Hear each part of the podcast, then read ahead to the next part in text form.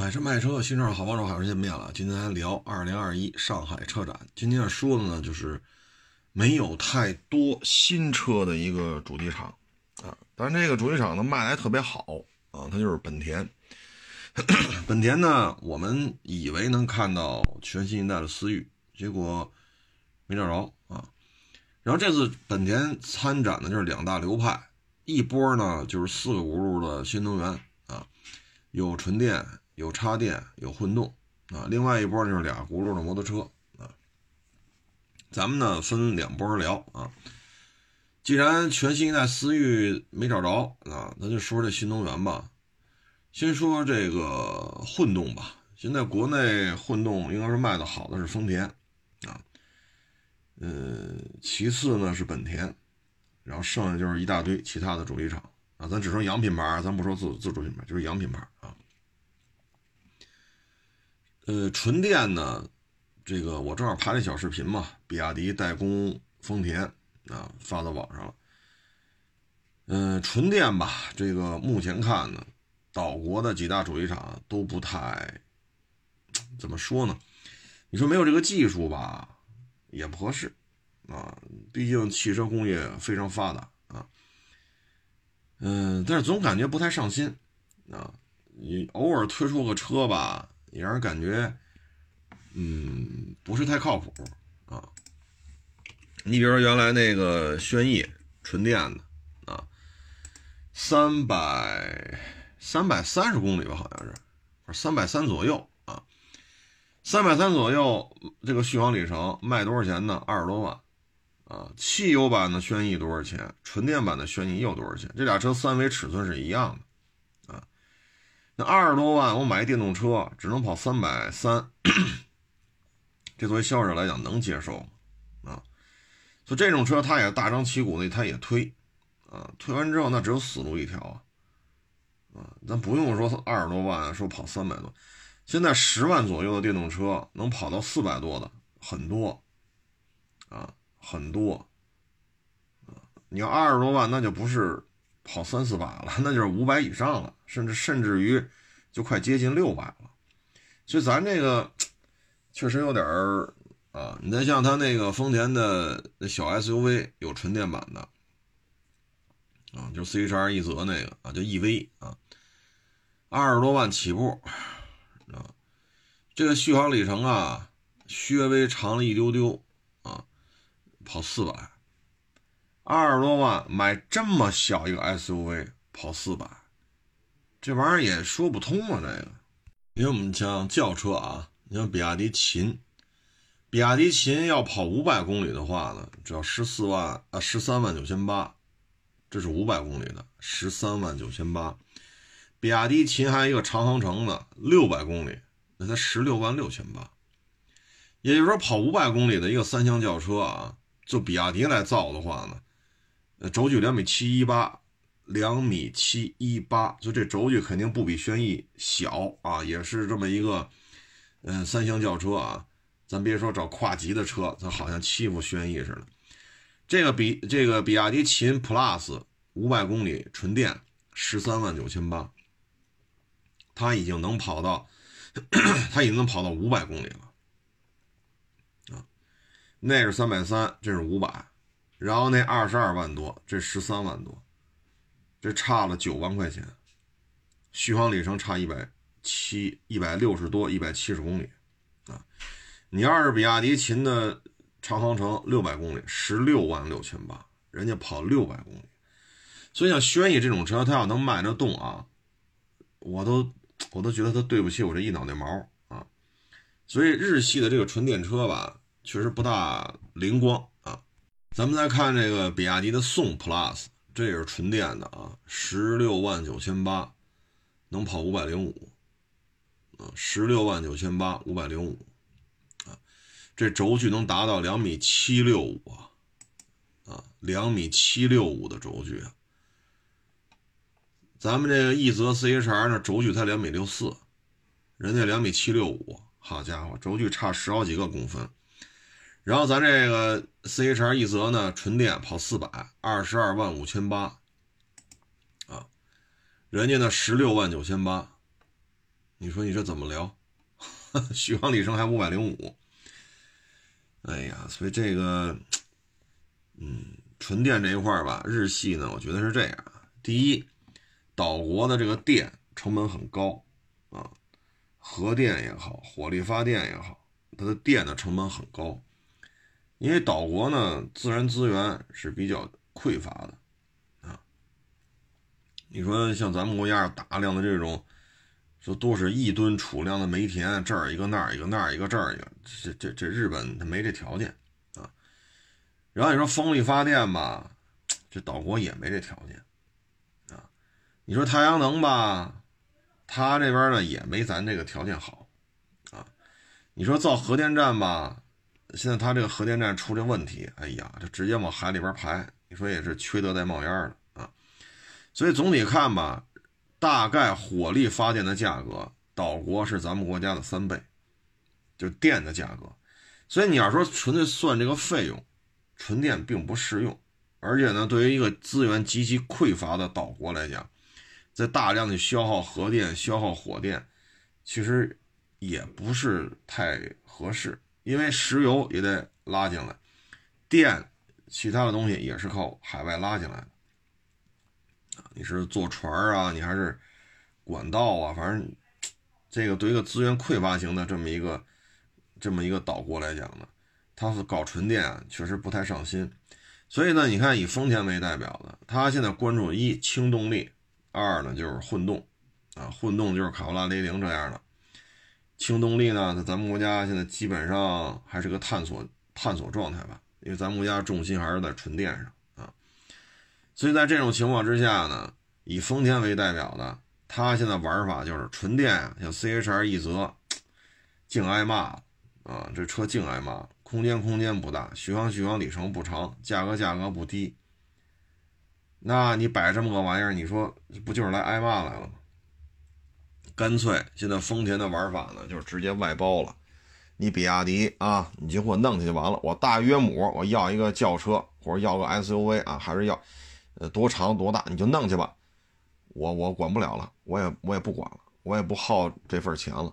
所以呢，你看现在比亚迪呢负责底层数据开发、电机、电池、能量控制、回收、能量分配、外观内饰，全在比亚迪自己干。干完之后，丰田就负责验收，然后啪贴个牛头标就完了，拉到自己四 S 店卖去。现在已经彻底放权了。这个比亚迪、丰田的代工，他。不是咱们印象中的代工，就是丰田提供全套图纸，丰田提供全套或者部分零配件，然后你再去按照剩下的部分自己去外购零配件，符合它的标准，你得组装去吧，那叫组装，组装性质的代工。而比亚迪和丰田呢，这是纯粹就是你都自己弄去吧，我就要一个多少售价的，多大个的，能跑多少公里的，你就弄去就完了。丰田基本就是甩手掌柜的，到时候一手钱一手车。所以呢，现在丰田这种玩法，本田呢现在的，嗯，它这纯电啊也不是太灵光，啊也不是太灵光。这次车展上出这个纯电的吧，呃，这个我个人感觉啊，这台车呢像是缤智或者是呃叉 R V 的这么一个电动版啊。小道消息呢，当然这不是官方啊，这是小道消息，说它的电池呢来自于宁德时代，然后呢续航里程是四百八，啊，这是小道消息，然后这个价格呢说也要二十多万，啊，二十多万四百八，就以缤智叉 V 这个体格子来看吧，嗯，也够呛，啊，也够呛啊。嗯，为什么呢？就还是说比亚迪宋，比亚迪宋呢，轴距是两米七六五，这个轴距啊，就这次本田推出这个纯电 SUV，就脱胎于缤智 XRV 的这个这个这个纯电的小家伙，它的轴距不可能干到两米七六五，为什么呢？CRV 皓影轴距才多长啊？但是呢，宋 Plus 呢，这个小玩意儿呢，它轴距已经两米七六五了，车身长度超过四米七了。它的续航里程呢？现在呢，厂家标是五百零五，才卖十六万九千八。所以说本田这车，咱就拿比亚迪宋来讲，它要比人家小啊，因为这两米七六五的轴距，CRV 皓影也扛不住啊。咱纯粹就是就看轴距的话啊，续航里程也不占优势，价格也未必能做到十六万九千八。现在小道消息啊，只是小道消息，二十万以上，小道消息，而这边已经卖到十六万九千八了啊，所以这个对于本田来讲呢。也就是说，存在就是胜利啊！所以现在纯电吧，基本上丰田系、呃呃尼桑系、本田系，现在感觉还是较为靠后的啊。嗯，至于说混动呢，现在雅阁啊、呃皓影啊、奥德赛啊，就这些轿车啊、SUV 啊、MPV 啊。啊因为它本身有双车战略嘛，所以就两边就先后上这种混合动力的啊，还行啊，卖的确实不错。本田呢混动吧，大体上是三套，再往上呢就是讴歌上 MDX 什么的那套刚才说的是中间这一套啊，叫 iMMD 啊，再往下呢是飞度、风范啊，是那个级别用廉价版的混动。啊叫 iDCD，但是呢，iDCD 呢这个飞度的混动版啊，它那混动系统叫 iDCD 廉价版的，它在海外已经召回七次了，所以现在本田呢对这套混动系统基本上已经放弃了，不论当时花了几亿美金还是更多的钱啊，基本上我们就可以理解为打水漂了啊。那这个问题它产它这个后续影响在哪里呢？后续影响就在于凌派的混动销量极其的低迷，啊，极其的低迷。凌派现在销量也是大幅度下降，啊，然后混动版的销量呢就更低了，啊，基本上就是两位数，啊。这个主要原因是什么呢？凌派尺寸不小，它的轴距呢还是。你要跟卡罗拉雷凌的混动相比，它的轴距还占优啊。后排空间呢，最起码座椅的尺码啊、厚度啊，我觉得还是最起码不输给卡罗拉雷凌。我觉得那后排空间要比卡罗拉雷凌好一些。但是为什么说卖不动呢？你看啊，十三万九千八，这是凌派混动起步价，雷凌混动起步价十三万三千八，也就是雷凌比凌派便宜六千块钱。然后呢，雷凌呢是一点八，凌派是一点五，啊，就主要是咱排量小了，咱还贵了六千。再一个呢，四气囊，这是凌派混动的起步版的配置，而雷凌呢是十气囊，啊，再加上后悬挂，凌派是非独立的，啊，雷凌是独立的，悬挂差着行市呢，气囊少这么多，四个对十个。排量呢是1.5对1.8，完了呢，最后一看排量大的、气囊多的、独立后悬挂的还便宜六千块。所以林派这就是什么呢？就是它因为 iDCD 这套廉价版的混动失败了，没有办法了，所以现在只能把这个原来用于雅阁啊、艾力绅呐啊、呃什么皓影啊，用在这上头这套混动呢降。降到什么程度？从二点零降到一点五，然后呢，推出这么一个，应该说是应应对吧，应对廉价版混动失败的这种尴尬的局面，哎，推出那么一点五的，但是呢，总体成本又降不下来，这就导致了在入门级混动车型当中，本田的凌派价格高，气囊少，悬挂也差了一个行市。所以就非常的失败，这个呢就是说明什么呢？就是本田在这个这个廉价版的混动上面呢，应该说是技术层面出现了严重的问题，没有没没有没有办法去解决。你像飞度的混动海外召回七次，这就没法再卖了。这车召回七次啊，嗯，你你像之前奥运会之前。咱们国家在一丰就生产过普锐斯，那个其实就是混动啊。然后普锐斯咱们国家生产了两代，然后现在卡罗拉零零这混动啊，一波一波一到现在，啊，呃，这个所以目前看吧，整个市场反馈啊还是比较成功的，啊，但是本田这个 iDCD 就彻底失败了啊，插电这一块呢。目前咱就不多说了，因为这个使用起来吧，确实比纯电的强啊，因为它还不是完全靠烧电，嗯，但是跟混动相比吧，它价格要高很多啊，这个咱就不做点评了啊。大致我觉得本田的新能源呢，应该就是这么一个状态啊，呃，其他的车型呢，今年下半年发力呢，我们能期待的可能就是这个呃思域了。啊，思域呢卖的还是挺好的，去年卖了二十三万四，就思域啊，一台车二十三万四，啊，从销量来讲呢，我觉得是没毛病，啊，这已经卖的非常非常好了，啊，嗯，这应该是一个战略车型，但是这次车展为什么没找着？哎呀，这个不清楚是咋回事啊。那通过四月份上海车展。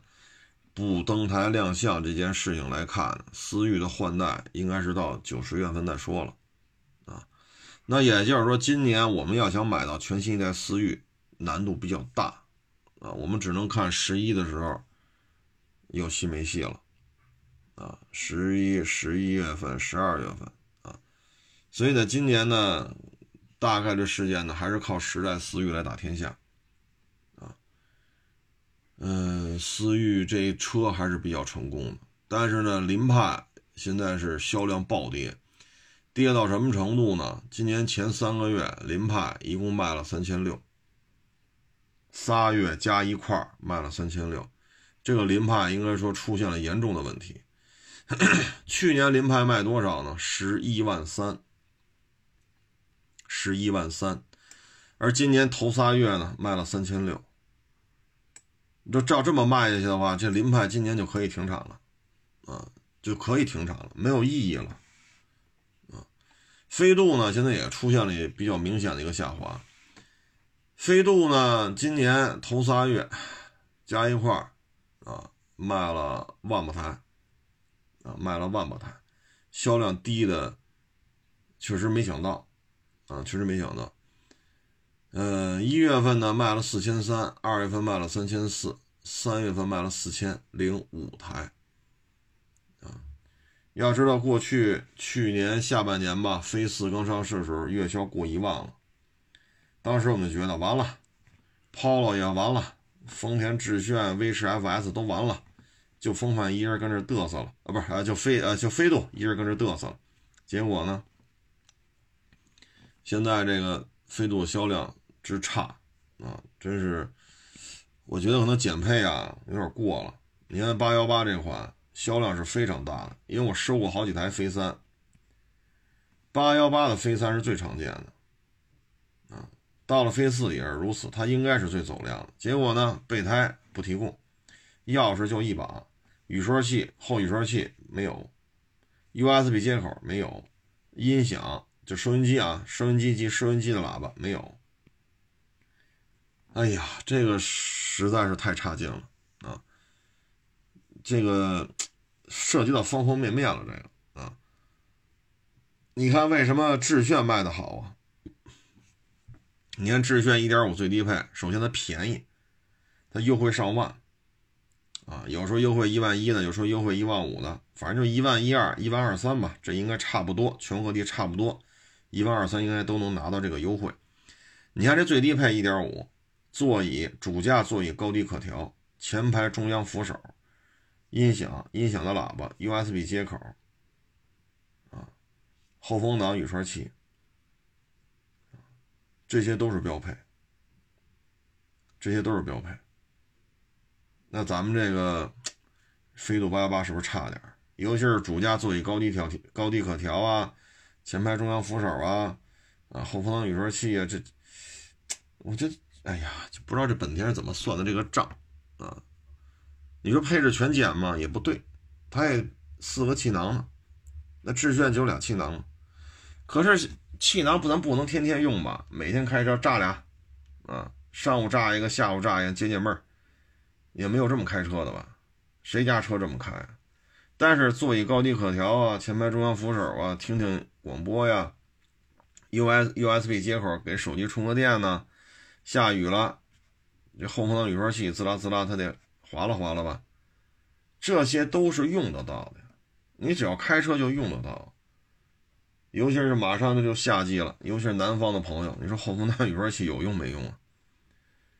全给你剪了啊！所以这就是飞度自身的问题了。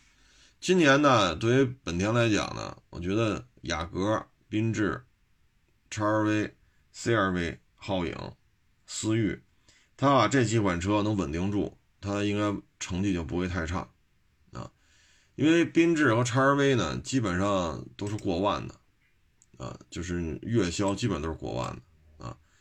叉 R V 呢，去年卖了十六，缤智去年卖了十五，也就这俩车呢，三十一万多啊。然后雅阁呢，去年卖了二十一，今年也照着这来呗啊。呃，皓影卖的也不错啊，好像也卖了十十五六吧，十五六，皓影大家族啊。C R V 呢，销量也很高啊。二十五吧，啊，所以呢，他只要把这几款车保住就行，啊，至于说凌派呢，这也没办法，气动版吧，一点零三缸，确实有点抖啊，混动版吧，比卡罗拉、雷凌的混动贵那么多，配置啊，这个排量啊，方方面面都差，市场就是不认，啊，他只要把它的核心点保持住就可以了啊。那说完这个呢，咱们就是再说一下他这次来的摩托车，啊，本田呢上半年导入呢不是这个第一波啊，这可不是第一次导入摩托车，他之前还导入过那个叫什么来着？啊，CM 三百，啊，那台车一导入可了不得了啊，CM 三百一辆车没卖出去呢，国内的摩托车主机厂就进入了连锁的循环的大降价啊。这个降价啊，真是波及面非常广，几乎国内的一线大厂，呃，二五零、三百什么的，几乎啊全线降价啊。所以说，CM 三百这车呢，其实你说有啥？风冷单缸啊，这个反正厂家说是三百毫升，实际上排气量还不到啊。就这么个车，我们小时候管这叫太子，现在管这个叫巡航啊。就这么个就这么个车，就导致大规模的群体性的往下降价。你像 DR 三百，豪爵的这次没挂 Suzuki 的标，就是豪爵水冷双水冷双缸三百，是一个街车，原来卖三万多，都说不好，这车太差了。然后降了好几千，卖到两万多，哎，这就是好车。现在 DR 三百卖的就很好，啊，现在好像两万六千多吧，好像是。所以你看见没？C R 三 C M 三百这台车，它的亮相可以说就是屠杀一样的效果啊！春风、全江倍耐力，什么是终身是龙芯来着啊？包括豪爵啊，骑着咔嚓全开始降，没办法。你说这台车性能有多彪悍吗？谈不上。刚才说的 D R 三百那可是水冷双缸啊。你这个 CM 三百就是一小单缸机啊，排气量还不到三百，还差着呢。厂家说叫三百，啊，然后由进口改改改改成国产，啊，这个就是屠杀一样的这种这种连锁反应。他还引进了一款车，就这次车展之前，叫佛沙三五零，也算是一个中等尺码的踏板吧，因为它上面还有佛沙七五零啊。这车呢，往这一摆，五万三，也是一个连锁反应。你看，昨天是前天呀，雅马哈雅马哈 X Max，啊，从原来雅马哈 X Max 三百，从原来六万左右，库嚓降到四万九千八。为什么呢？佛沙三五零卖到五万三了。所以这就是连锁反应，它现在已经开始，不是说就跟咱们这个豪爵呀、春风啊、钱江啊、宗申、龙芯呀。不是就跟他们怎么怎么着了。现在连雅马哈 X Max 都出现了这么大幅度的降价，啊，六万降到四万九千八，啊，所以今年本田摩托车在国内呢，应该说血雨腥风的这种这种价格屠夫啊，啊，它应该是当之无愧。但是呢，客观的讲啊，佛沙三五零卖到五万三，我认为又减配。又就是又减配，价格又比预期的高。他当时预期三个价位嘛，佛沙三五零给了三个预售价，那现在这个价格是最贵的。然后你又做了减配，啊，所以我觉得这个其实谈不上价格有多多实惠。就佛沙三五零这大踏板啊，嗯，毕竟预售价你当时给了仨，也就是这仨你都能卖。我是这么理解的，就是你给了我三个预售价，你看我们这个将来卖哪个合适？那我是不是就可以理解为这三个预售价你都能卖？但是现在你选择了最贵的五万三，然后还出现了减配，这个我们觉得就有点不。但是啊，你说的这个那个，依然产生了对于大踏板的连锁反应。啊，雅马哈 X Max 三百就首当其冲啊，所以它这些车，本田在汽车圈呃在摩托车圈子里边，那真的是带头大哥的这种江湖地位啊。这次车展呢，跟咱们老百姓关系比较近的呢，肯定是 CB 四百叉、CB 四百 F 啊，CB 四百 X、CB 四百 F 啊，这俩一个是街车，一个就是所谓的 ADV 吧。我觉得 ADV 可能也就是长得像，这个车呢现在卖多少钱啊？这个现在就比较关注了。如果这两台四百啊，就卖个。怎么说呢？就卖个四万小几，这事儿可是真的不好办啊！真的真的就不好办。嗯，怎么说呢？呃，我咱们可以举个例子，就是川崎宁加四百，这是一个四百双缸的这么一个小跑车啊。嗯，现在呢四万九千八，基本上得等两到三个月。你去车行交完钱，你等着吧。说你四月份啊，说咱今儿交钱去，六月份能提上车，我操，你这可以啊，你这提车速度挺快啊。你要可想而知，四万九千八原装进口川崎跑车四百双缸水冷，综合研判，它现在性价比非常的高，大批的订单根本就交不了车现在啊。但是呢。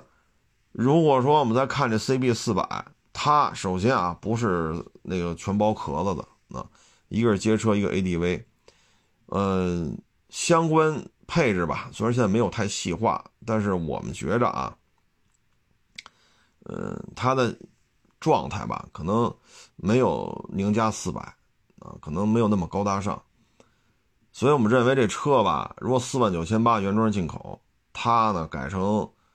你说叫 CKD 也好，你说半进口半国产也好，反正是国产身份了啊。CB 四百 X 和 CB 四百 F 啊，参照宁家四百，我觉得可能高配也就卖个四万四五吧。你再高了的话，那干嘛不买进口的宁家四百啊？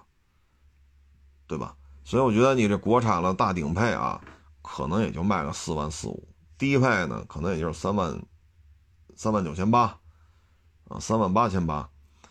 如果说本田的四百双缸水冷能卖到四万，啊，或者四万出头，大致这么个价位的话，对于国内的这些四百、五百，那真是没法没法弄了，没法弄了，啊。所以本田摩托车今年在国内啊，就这些中排量嘛，这应该就是血雨腥风的价格战。这就是本田挑了头啊！其实本田摩托车呢，在国内呢历史很久很久了。国产的，我说的是国产的啊，譬如说当年的嘉陵本田，现在马路上都见不着了啊。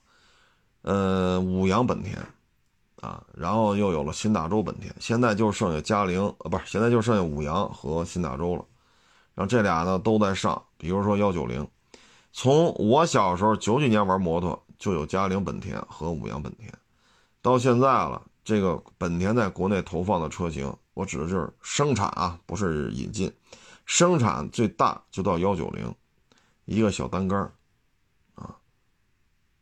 卖的价格跟二五零差不多，实际的性能呢，也就是比幺五零强，质量很好，油耗很低，很好骑，这个那都没问题，就是这个排量和这个价格，没办法，它是本田。所以我们能看得出来，过去二三十年了，本田在国内生产摩托车排量就到幺九零，啊，就到幺九零。但是到了二零二一年，这形势就变了啊，CM 三百、佛沙三五零、CB 四百 X、CB 四百 F 啊，这个就会让国内的这些摩托车啊没办法，都开始大幅度降价。所以去年啊，因为疫情的原因，可能大家觉得买一摩托车它不存在封闭空间，是吧？你开汽车仨人四个人的，谁有传染病谁没传染病的，封闭空间这那的，那买摩托车不存在吧？就我一人骑，啊，小车一开起来呼呼全是流动的，空气都是流动的。再一个呢，去年可能大家收入普遍下降，买一摩托车要比买一汽车容易点，所以国内的这些什么二五零啊、四百呀。啊，什么就就相关这种中排量了，国国内啊销量去年是爆棚了，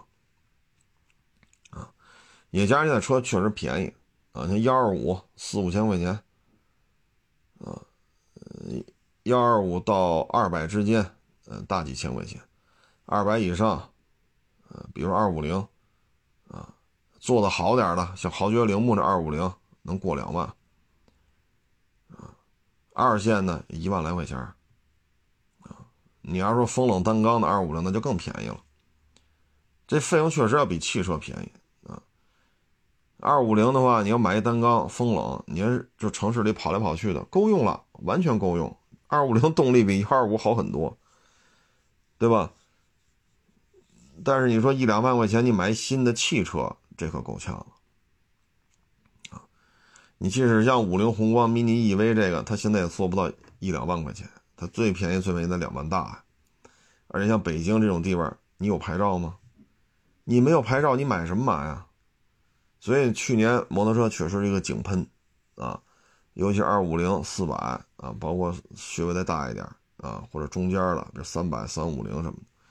那今年自主品牌摩托车会遇到非常强劲的对手，这就是本田，它推出了这么多车。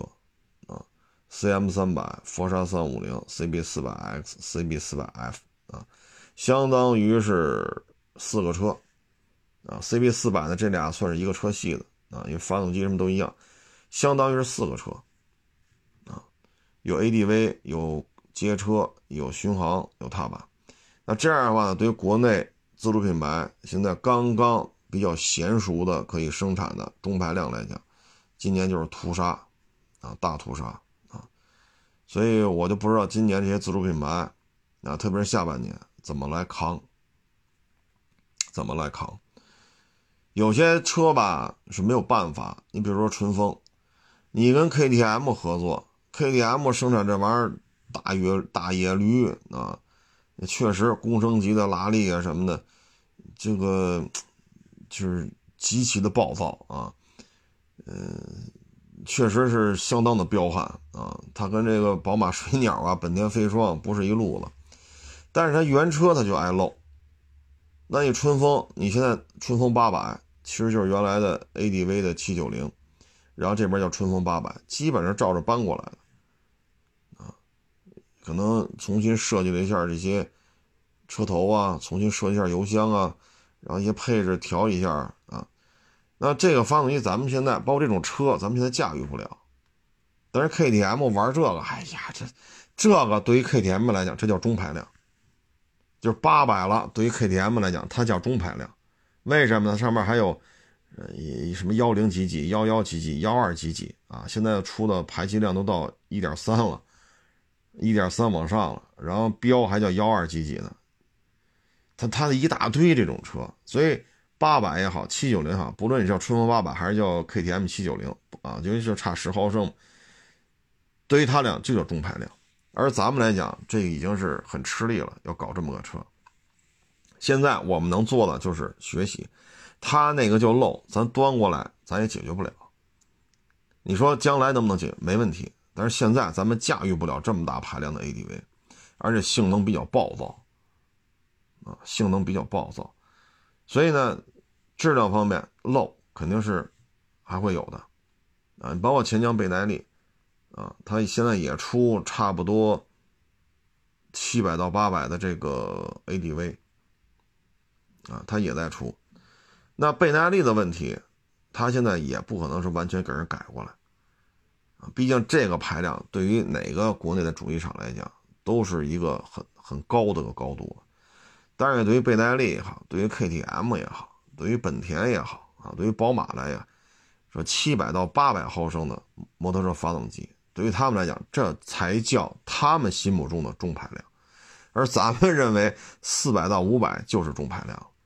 所以现在你指着这些，去春风也好，钱江啊，去改变，咱现在确实有点吃力。咱能把人家原汁原味的生产出来就不错，啊，所以在这种情况下，你跟本田去竞争去，确实也是实力方面确实是有差距，这个没办法啊。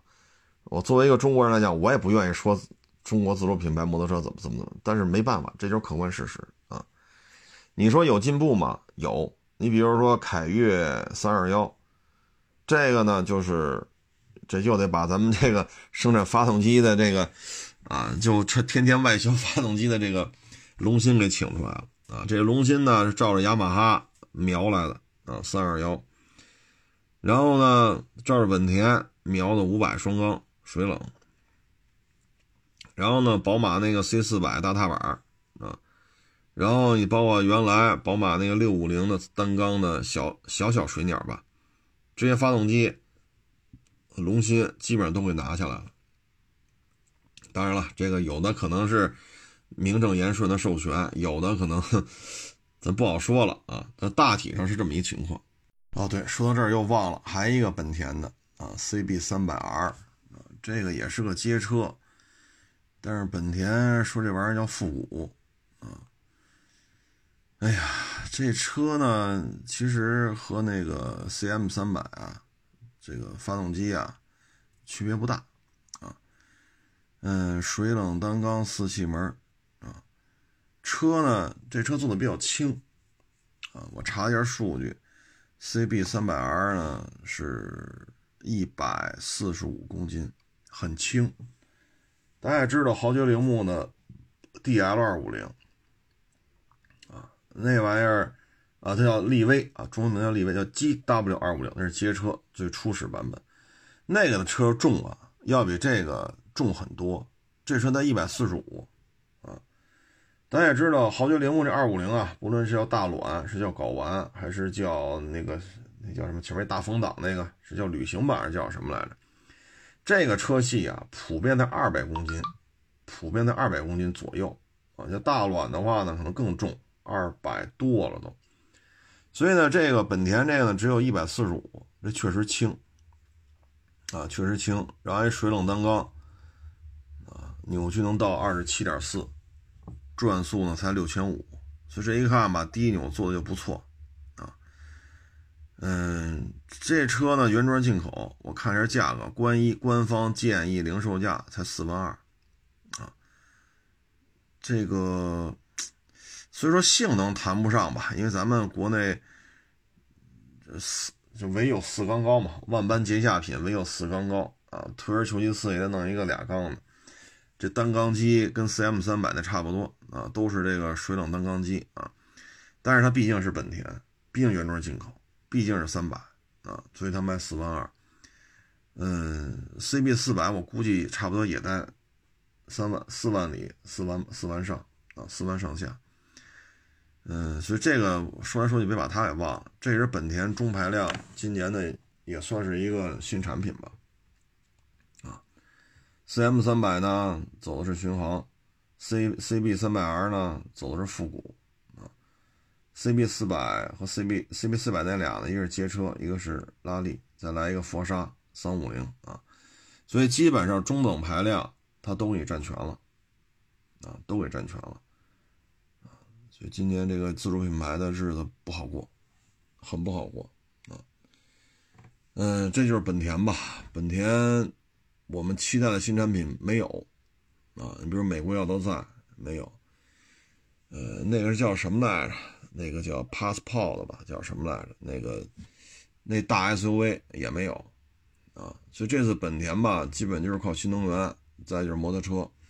那剩下那些摩托车啊，咱就不聊了。那些摩托车，哎呀，这不是咱们这个普通老百姓能消费的。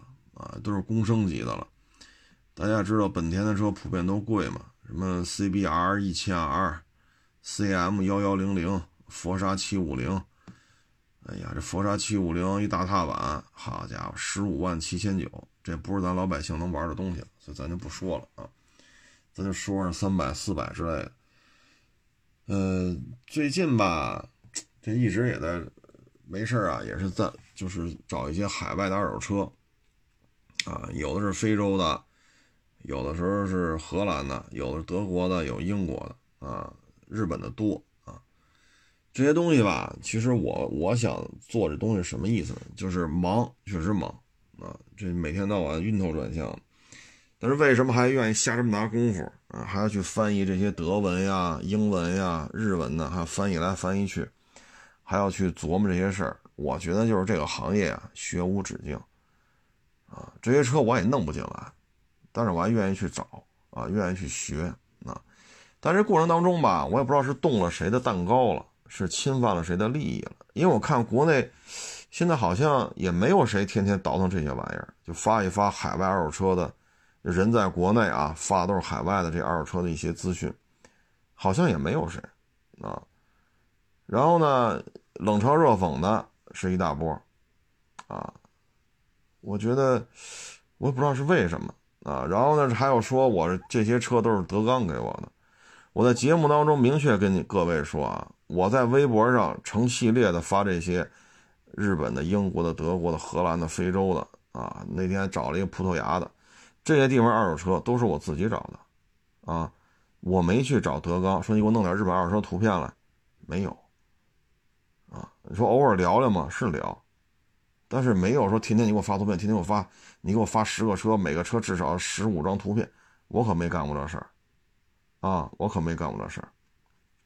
我这些微博上这些东西，这都是我自己找的，啊，说我一天到晚是到处求人帮忙，这我们就告诉你啊，这是我自己找的，啊，咱别就是身边就有这种人啊，就是他办不成的，你办成了，那你就是傻叉。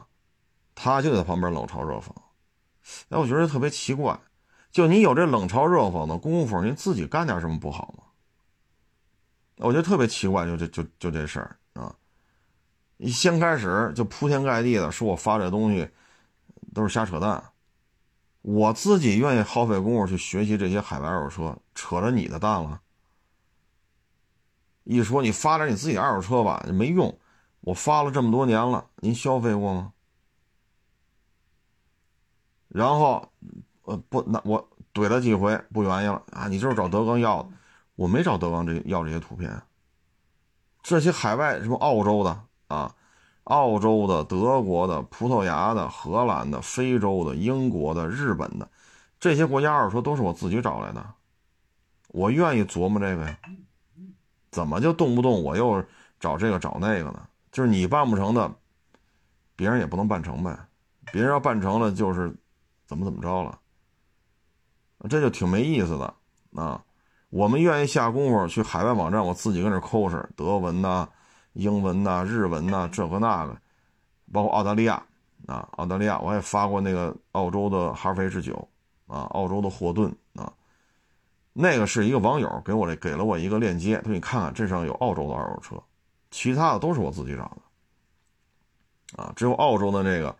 是一个网友发给我的，其他都是我自己找的。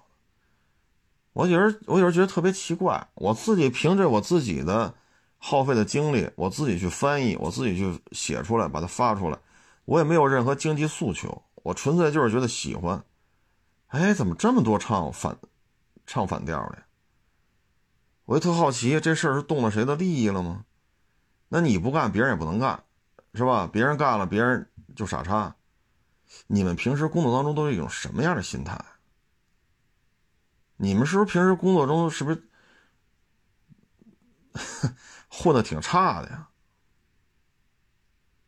但凡说有点这个精气神儿说愿意干点事儿了，把心思都放在怎么琢磨这个业务、业务相关啊，他绝不会这么说话的啊。所以我觉得真是真是挺奇怪的，就是我特好奇你们平时工作当中是不是就靠说风凉话过日子，自己也干不了什么事儿啊，能干的事儿就是跑这儿骂大街来说风凉话来，啊，我觉得这挺没意思的，哈哈，真是挺没意思的啊。这些，我现在我是二月份吧开始发的，三月份、四月份，二三四，我微博上发的这些都是我自己找来的，啊，我这这第一我郑重声明，第二这些车我都弄不进来，也就是说我发这些东西没有任何经济效益，第三我愿意这么干，没伤天没害理，不违反法律，别跟这瞎逼逼，不愿看滚蛋，啊。不愿看滚蛋，再跟这骂骂咧咧的，我就直接拉黑了，啊，这一个一个还都挺没家教的。你说我发点海外二手车，你跟这骂什么骂呀？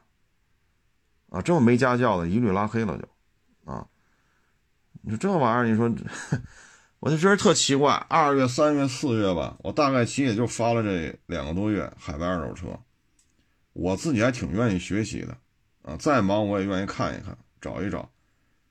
啊，德文呀，我也很吃力。咱咱不是说外语有多，外语很差，接近于不会。